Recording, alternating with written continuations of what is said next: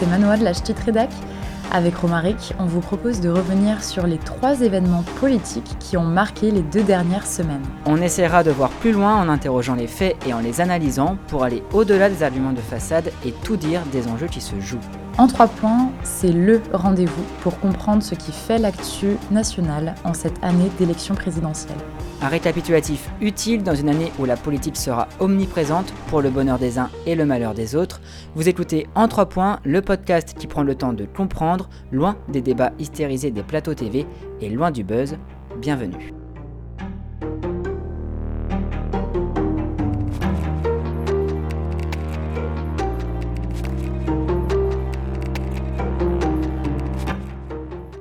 Bonjour et bienvenue dans le podcast politique en 3 points. Nous en sommes déjà au dixième épisode et pour les plus fidèles, merci de nous avoir suivis depuis le début de cette aventure. Merci aussi à celles et ceux qui nous rejoignent en cours de route.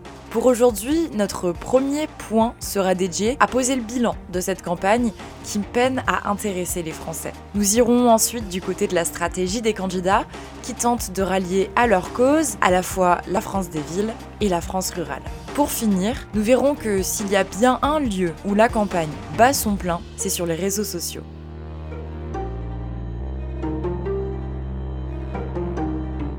C'est du 27 au 30 janvier dernier que s'est déroulée l'investiture de la primaire populaire tant attendue pour certains, tant critiquée pour d'autres. Le vote s'est déroulé sur Internet avec une méthode un peu différente, le jugement majoritaire à un tour. Il s'agit pour les votants d'attribuer pour chacun des candidats des mentions allant de excellent à à rejeter. Christiane Taubira est arrivée en tête du scrutin en obtenant la mention bien, avec près de 400 000 avis exprimés. En deuxième et troisième position, on retrouve le vert Yannick Jadot et juste après Jean-Luc Mélenchon pour la France Insoumise, avec la mention assez bien. En quatrième position, c'est le député européen Pierre Larouturou, suivi de Anne Hidalgo du Parti socialiste, tous les deux ayant obtenu la mention passable.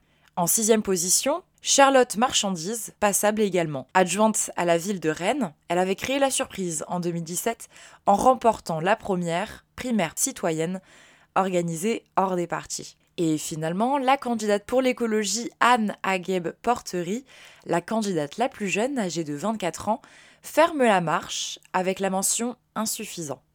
Les membres de la classe politique n'ont pas tardé à réagir aux résultats de la primaire populaire. Si Christiane Taubira compte appeler à l'union des autres candidates de gauche, ils sont nombreux à avoir critiqué une candidature supplémentaire à la présidentielle. À commencer par Yannick Jadot, qui a affirmé sur TF1 c'était une primaire populaire pour Christiane Taubira. Elle en sort vainqueur, c'est une candidate de plus. Anne Hidalgo, arrivée en cinquième position, a elle aussi regretté le fait qu'il s'agisse simplement d'une candidate de plus, avant d'ajouter Je continuerai cette campagne. Invité sur le plateau de France 5, Jean-Luc Mélenchon a affirmé son indifférence, lui aussi. Christiane Taubira a enfilé la chaussure qui avait été préparée pour elle.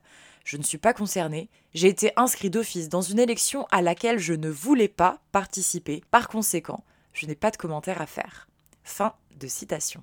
C'est un spectacle auquel nous assistons sans trop y prendre part. Ce spectacle, vous l'aurez compris, n'est autre que la campagne présidentielle, une hein. campagne qui peine assurément à soulever les foules. Des candidats en font eux-mêmes le constat.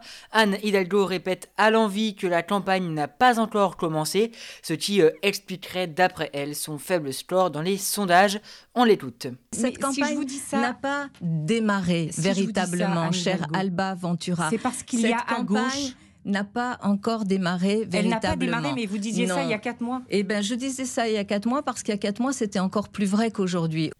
Anne Hidalgo au micro de RTL le 24 janvier dernier. Alors, peut-on affirmer que la campagne présidentielle n'a pas véritablement encore démarré? Manoa nous en a parlé hein, le dimanche 30 janvier. Les résultats de la primaire populaire ont eu l'effet d'un pétard mouillé. Difficile de croire que l'union est possible. Christiane Taubira, en tout cas, ne boude pas son plaisir. Reste à savoir si l'initiative permettra de propulser l'ancienne garde des Sceaux dans les sondages. Pour elle, hein, il s'agit là d'un adoubement démocratique non euh, négligeable. En septembre dernier se tenait la primaire des Verts, Yannick Jadot en est sorti euh, vainqueur. Autre événement, hein, le congrès des Républicains qui s'est tenu en décembre 2021. À l'issue du scrutin, Valérie Pécresse est devenue la candidate de la droite républicaine. Avec ces primaires, difficile de prétendre que la campagne présidentielle n'a pas encore commencé, d'autant que les primaires sont de véritables rampes de lancement pour les candidats. La plupart se sont désormais fait connaître, la plupart car sur la ligne de départ manque néanmoins un candidat et non des moindres. Emmanuel Macron hein, ne cache plus son envie de se représenter. J'annoncerai ma décision en temps voulu, a-t-il répondu à un lycéen qui l'interrogeait sur ses intentions. Le maître des horloges estime que le moment opportun n'est pas encore arrivé. Le désintérêt pour cette campagne présidentielle vient-il de cette candidature qui se fait attendre? Emmanuel Macron ne veut pas donner l'impression avec sa candidature de délaisser la gestion sanitaire, gestion hein, qui lui est plutôt favorable. Les Français de leur côté sont éreintés par deux ans de restrictions sanitaires. Ils veulent passer à autre chose la population française espère donc une embellie euh, rapide, embellie sur laquelle Emmanuel Macron espère capitaliser en vue de sa probable réélection.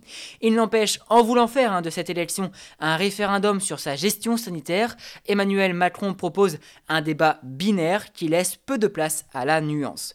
En attendant, le chef de l'État multiplie les casquettes, il entend assurer la mission que les Français lui ont euh, confiée jusqu'au dernier quart d'heure. Rarement hein, les élections présidentielles se sont jouées sur des questions internationales, néanmoins les autres candidats ont trouvé là une manière de s'attaquer directement au président qui refuse, lui, de descendre dans l'arène.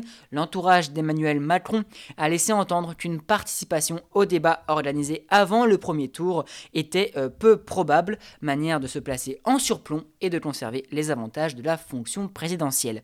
Emmanuel Macron rencontrera Vladimir Poutine demain, lundi 7 février, pour évoquer les tensions avec euh, l'Ukraine, un dossier à risque, tout comme les relations franco-maliennes qui ne cessent de se détériorer.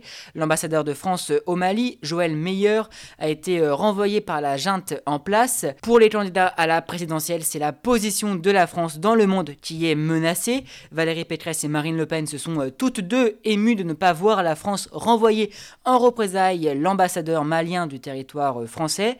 Gabriel Attal, le porte-parole du gouvernement, leur a répondu, précisant qu'il n'y avait plus d'ambassadeur malien en France depuis deux ans et d'ajouter un minimum d'intérêt pour ce dossier aurait permis de le savoir. Certains qualifient cette campagne de drôle de lierre. Dernièrement, un sondage mené par l'Institut euh, Ipsos a montré une baisse d'intérêt de 10 points pour cette élection par rapport à 2017. Les Français observent la campagne avec distance. La faute à Emmanuel Macron euh, disent les autres candidats déjà en lice, hein, qui ciblent tous le président. Valérie Pécresse estime qu'elle est la mieux placée pour battre le chef de l'État. Marine Le Pen veut réinstaurer son duel avec Emmanuel Macron.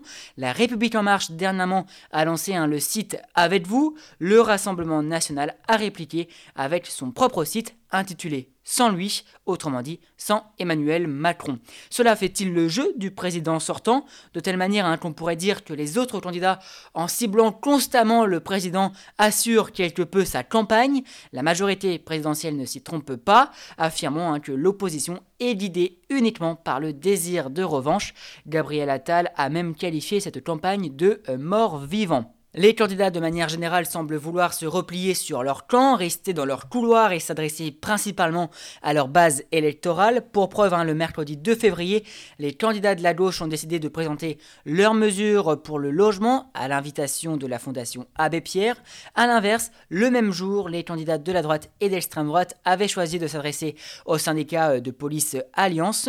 Le temps d'une journée, le clivage gauche-droite était donc saillant. Chaque candidat a choisi l'événement qui correspond le plus aux attentes de son électorat, donnant l'impression de parler à des salles déjà acquises. La campagne commence véritablement quand les idées sont confrontées, que les candidats exposent leurs divergences. Pour l'heure, hein, c'est difficilement le cas. Les réponses se font par écran interposé et surtout au détour de polémiques. Le problème de cette campagne présidentielle, c'est que les candidats ont avant tout comme mission la consolidation de leur base. Valérie Pécresse est écartelée entre ses électeurs qui pourraient être séduits par Emmanuel Macron et à l'opposé ceux pouvant se retrouver dans les idées d'Éric Zemmour. Anne Hidalgo veut renforcer le clan socialiste face à ceux tentés par Emmanuel Macron, mais également par Jean-Luc Mélenchon ou encore Christiane Taubira. Marine Le Pen, de son côté, fait face à des coups de boutoir de la part d'Éric Zemmour qui engrange les euh, ralliements euh, d'anciens Le Penistes. Certains Français critiquent la récurrence avec laquelle des candidats se présentent à l'élection présidentielle. Marine Le Pen, tout comme Jean-Luc Mélenchon, mènent en 2022 leur troisième campagne. Certains euh, estiment qu'ils perdent un peu de leur fraîcheur. Enfin, les idées peinent à se renouveler. Valérie Pécresse entend par exemple ressortir le karcher de la cave, une phrase empruntée à Nicolas Sarkozy. L'obsession donnée au sondage démontre bien la pauvreté du débat.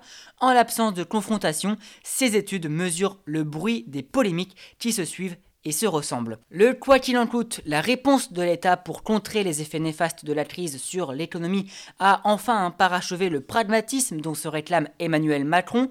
L'historien Marcel Gaucher parle de sécurité perpétuelle, une sorte d'assurance touriste contre les drames, ce qui viendrait euh, ainsi expliquer la très forte abstention, une abstention qui indique un désintérêt euh, du fait du manque d'enjeux, mais aussi un désintérêt en raison d'une lassitude constatant l'incapacité de la politique à répondre aux différents euh, problèmes. Pardon.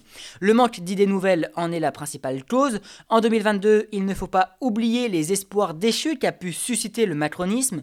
En 2017, hein, Emmanuel Macron a été élu avec la promesse de révolutionner la politique, capitalisant sur le dégagisme. Aujourd'hui, certains électeurs se montrent déçus de ce qu'on pensait être le nouveau monde, ce qui n'est pas sans accroître l'idée que beaucoup d'abstentionnistes partagent. Au fond, tous les mêmes. Pour 2022 et pour une campagne vive à la hauteur des enjeux, les candidats doivent démontrer leurs différences, non pour des conceptions électoralistes, mais bien pour répondre au scepticisme ambiant que reflète l'atonie de ce début de campagne.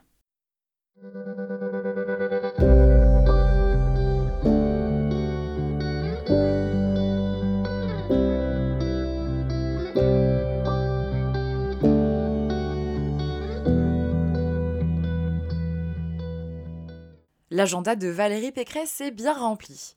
Et il faut dire que la présidente de la région Île-de-France a choisi de prendre ses distances avec son QG. Quoi de mieux pour la candidate des Républicains de faire campagne à la campagne?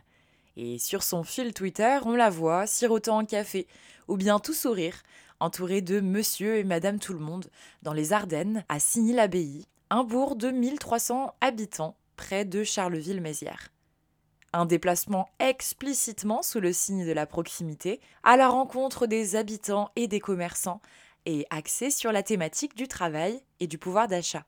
Valérie Pécresse, dont on reprochait son côté trop technocratique et inaccessible, a voulu inverser la tendance en assumant le nouveau virage qu'a pris sa campagne. Je crois qu'un président de la République aujourd'hui, il ne doit pas être au Panthéon, il doit être au charbon, au travail, a-t-elle affirmé. Mais la stratégie de Valérie Pécresse n'est pas un cas isolé. D'autres candidats, provenant d'autres bords politiques, tentent aussi de conquérir la France rurale. On peut évoquer Anne Hidalgo qui, pour gommer son image de maire de Paris et se rapprocher du terrain, s'entoure de multiples élus locaux dans son équipe de campagne. Une sacrée Dream Team qu'elle appelle son équipe de France des maires. La France des territoires, mission séduction. Valérie Pécresse, Emmanuel Macron, Éric Zemmour, Jean-Luc Mélenchon, tous veulent conquérir la France rurale, périphérique, celle des Gilets jaunes. Les différents candidats pour 2022 ont trouvé ici une manière d'attaquer le président, hein, qui lui euh, réplique. Il s'est déplacé dans la Creuse lundi 24 janvier pour parler des déserts médicaux, de la rémunération des agriculteurs ou encore de connexion Internet. L'objectif pour Emmanuel Macron est de se défaire de l'étiquette de président des villes qui lui colle à la peau. En 2017, il avait été élu avec des scores très élevés dans les euh, hypercentres de villes peuplées, un véritable plébiscite à Lyon, à Paris ou encore à Rennes. Mais en 2018, le mouvement des Gilets jaunes a fait euh, jaillir une colère sourde, une colère venue principalement des villes moyennes et des territoires euh, ruraux, ces territoires où la voiture est indispensable pour aller travailler, se cultiver ou encore faire du sport. Or, à l'époque, hein, si la raison de la hausse du prix du carburant était l'instauration de la taxe carbone, aujourd'hui, les prix à la pompe ne cessent de grimper, atteignant en moyenne les 1,69€ par litre à date du samedi 5 février. Une hausse expliquée par le marché euh, très tendu après l'indemnité inflation d'un montant euh, de 100 euros qui est toujours en cours de versement pour 38 millions de Français. Le Premier ministre a annoncé un nouveau coup de pouce plus limité cette fois-ci. Le barème de l'indemnité kilométrique va être revu à la hausse, augmentant de 10% pour les ménages imposés déclarant leurs frais professionnels. Une manière de viser euh, les Français pour qui la voiture est indispensable dans leur trajet professionnel. Cette mesure exclut néanmoins euh, nombre d'automobilistes. Emmanuel Macron, de son côté, a regretté que très peu de mesures aient un impact substantiel sur quelque chose qui ne dépend pas de nous. Fin de citation. L'État impuissant, voilà qui ne risque pas de contredire les, les abstentionnistes pardon, ne croyant plus en la politique. Pour 2022, l'épidémie complique l'organisation de grands meetings. Les candidats, pour se faire entendre, multiplient donc les déplacements et optent pour des régions euh, rurales voulant éviter d'apparaître comme étant déconnectées. Une communication qui peut parfois être à la limite des grands sabots. Valérie Pécresse veut s'inscrire dans les pas de Jacques Chirac, mener une campagne au cul des vaches.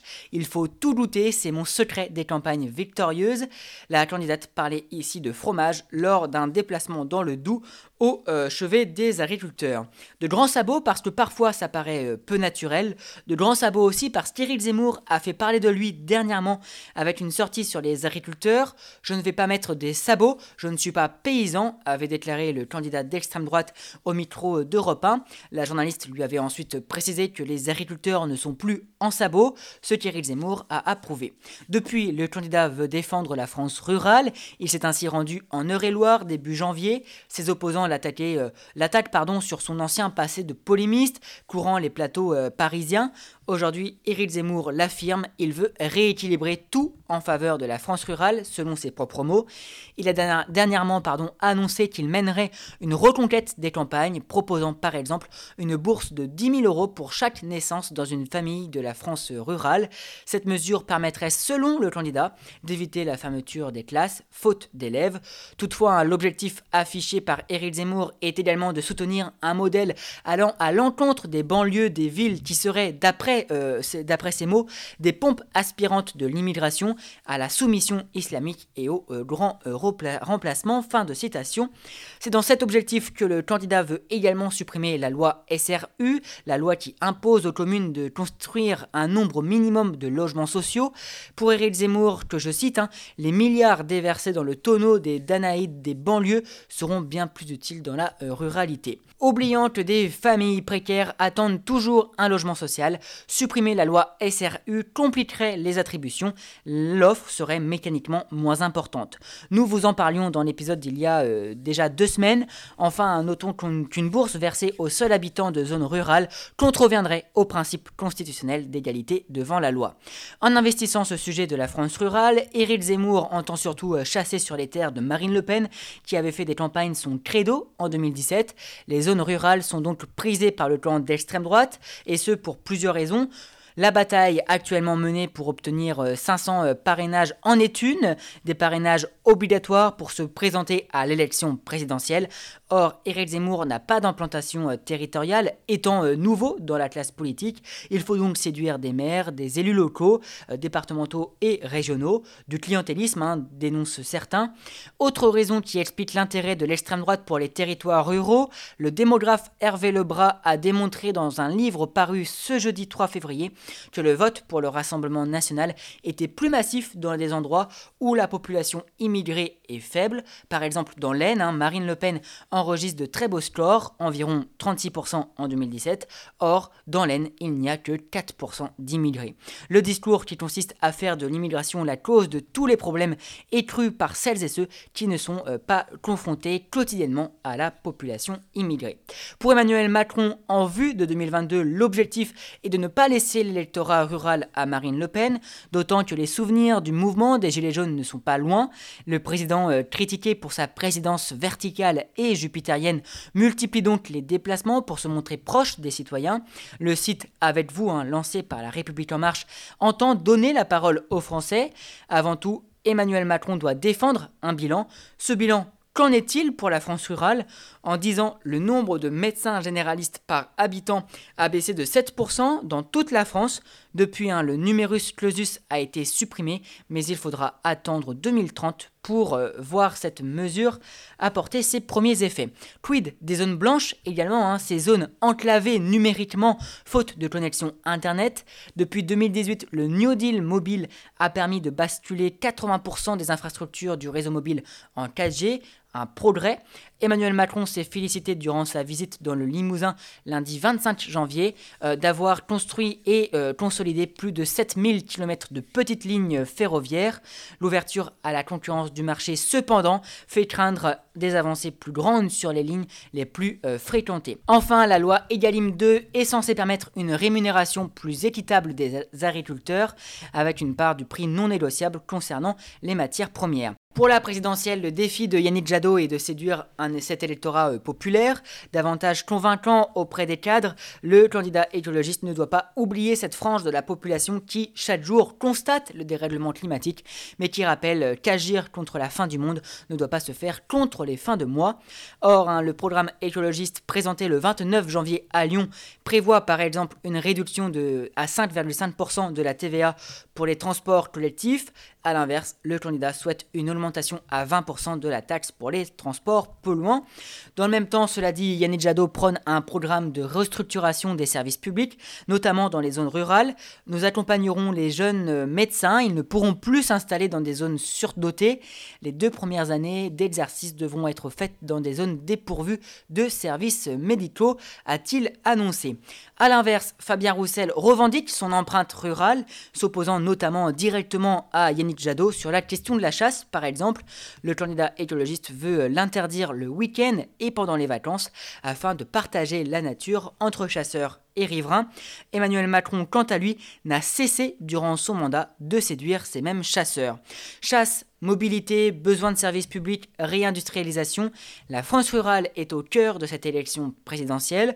On ne peut que regretter que ces questions soient aussi développées dans un scrutin national, alors que dans le même temps, les dernières élections locales ont été marquées par un fort taux d'abstention, en partie, en partie seulement parce que les différentes formations politiques en avaient fait un marchepied pour l'élection présidentielle.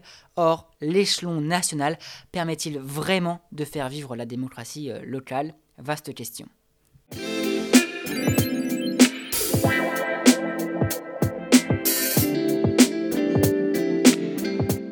S'il y a bien un lieu où la course à l'Élysée a déjà commencé, c'est sur le smartphone.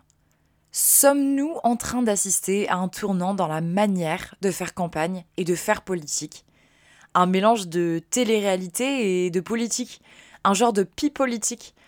On peut légitimement se poser la question en voyant l'agent d'influenceur de la télé-réalité Magali Berda se mêler à la politique. Elle a en effet annoncé il y a quelques semaines son intention d'aller à la rencontre des candidats à la présidentielle durant 24 heures, en immersion avec eux, et de publier ses reportages sur la plateforme YouTube. Une démarche qui se veut à la frontière entre divertissement et information, et destinée principalement aux jeunes marqués par l'abstentionnisme, qui sont un million à la suivre sur Instagram. Elle a décidé de se lancer dans ce projet en compagnie d'Éric Zemmour. Avec ce premier épisode, la reine des influenceurs a offert aux candidats d'extrême droite une publicité gratuite et diffusée auprès de millions de personnes. Et tout ça sans que le CSA puisse s'en mêler. Nul doute que les réseaux sociaux seront au cœur de cette campagne présidentielle. Les candidats investissent Internet pour se faire entendre et porter leurs idées, alors que les euh, meetings sont plus rares. Une manière de s'exprimer sans intermédiaire, directement auprès du public recherché, et surtout sans temps de parole à décompter, une nouvelle liberté qui séduit les politiques. Éric Zemmour a notamment déclaré sa candidature sur YouTube, Jean-Luc Mélenchon, avec son émission en direct Allô Mélenchon, a investi la plateforme Twitch, les Verts ont également lancé leur chaîne fin janvier, et vendredi 4 février, Yannick Jadot s'est prêté au jeu en répondant aux questions des internautes, un exercice qu'il a, euh, dit-il, trouvé très cool. Autre plateforme prisée des candidats, notamment euh, d'Éric Zemmour, de Jean-Luc Mélenchon ou encore d'Emmanuel Macron, c'est bien sûr l'application TikTok. Avec les réseaux sociaux, le ton est plus léger, moins institutionnel, c'est salutaire. En revanche, hein, ne portons pas la politique au rang de divertissement, transformant ainsi les candidats en influenceurs, avec le risque de euh, tomber dans les travers de ce qui est de l'ordre de la futilité. Les candidats se mettent en scène, dévoilent leur vie personnelle, se montrent sous un jour virtuel. Les réseaux sociaux sont une manière de parler uniquement de soi, sans développer des mesures pouvant être clivantes, ce qui nous fait entrer dans l'ère de la politique spectacle. Les réseaux sociaux sont aussi au cœur de cette élection parce que les citoyens utilisent ces outils pour réagir. Assurément, Internet sera un espace vif de débat, non sans risque néanmoins. C'est une première, le cabinet Backbone Consulting, qui s'est spécialisé dans la gestion de l'opinion, propose pour cette élection un baromètre de surveillance des réseaux sociaux, une manière de scruter ce qui se dit, d'évaluer le taux d'adhésion des candidats et les sujets qui cristallisent l'attention. Gare néanmoins aux lectures biaisées, une vidéo du Monde que je vous recommande vivement révèle la stratégie menée par l'équipe de campagne d'Éric Zemmour sur Twitter. Celle-ci consiste à propulser des hashtags comme hashtag les femmes avec Zemmour par exemple.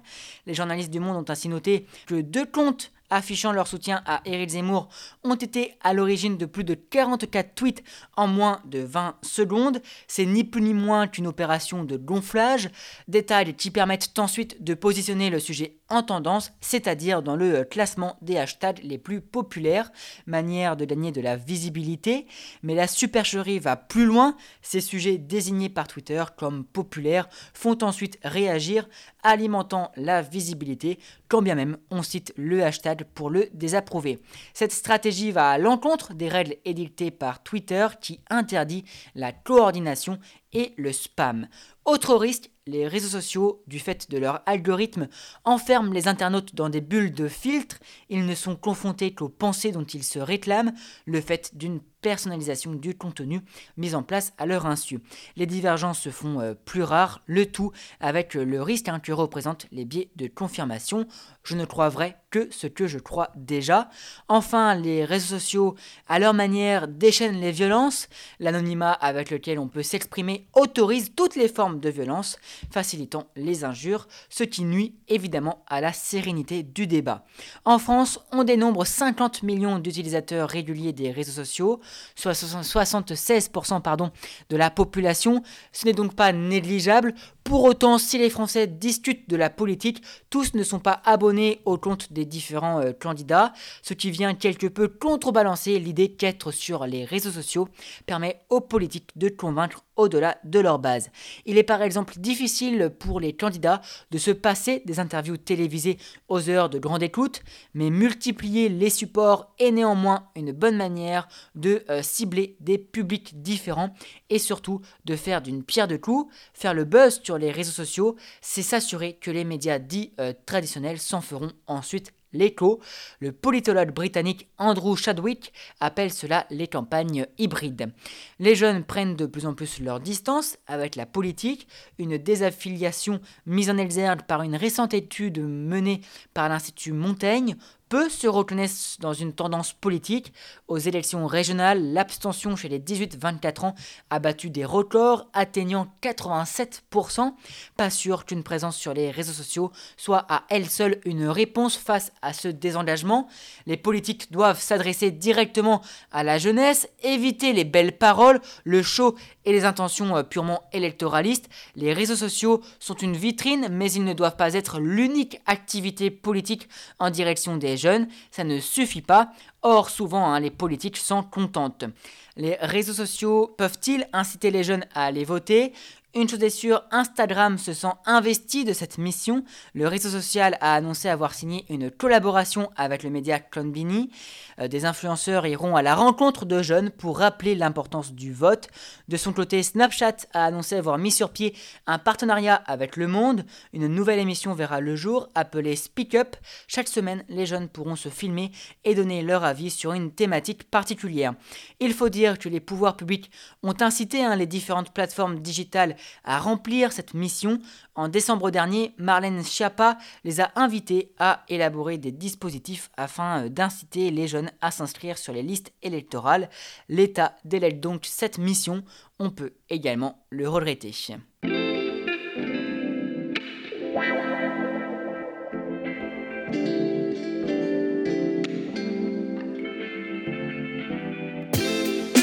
En trois points, c'est terminé pour aujourd'hui. On se retrouve donc dans deux semaines pour un nouvel épisode. D'ici là, et pour ne rien louper, vous pouvez vous abonner à la chaîne Les Podcasts de l'H Rédac sur toutes les plateformes. À bientôt!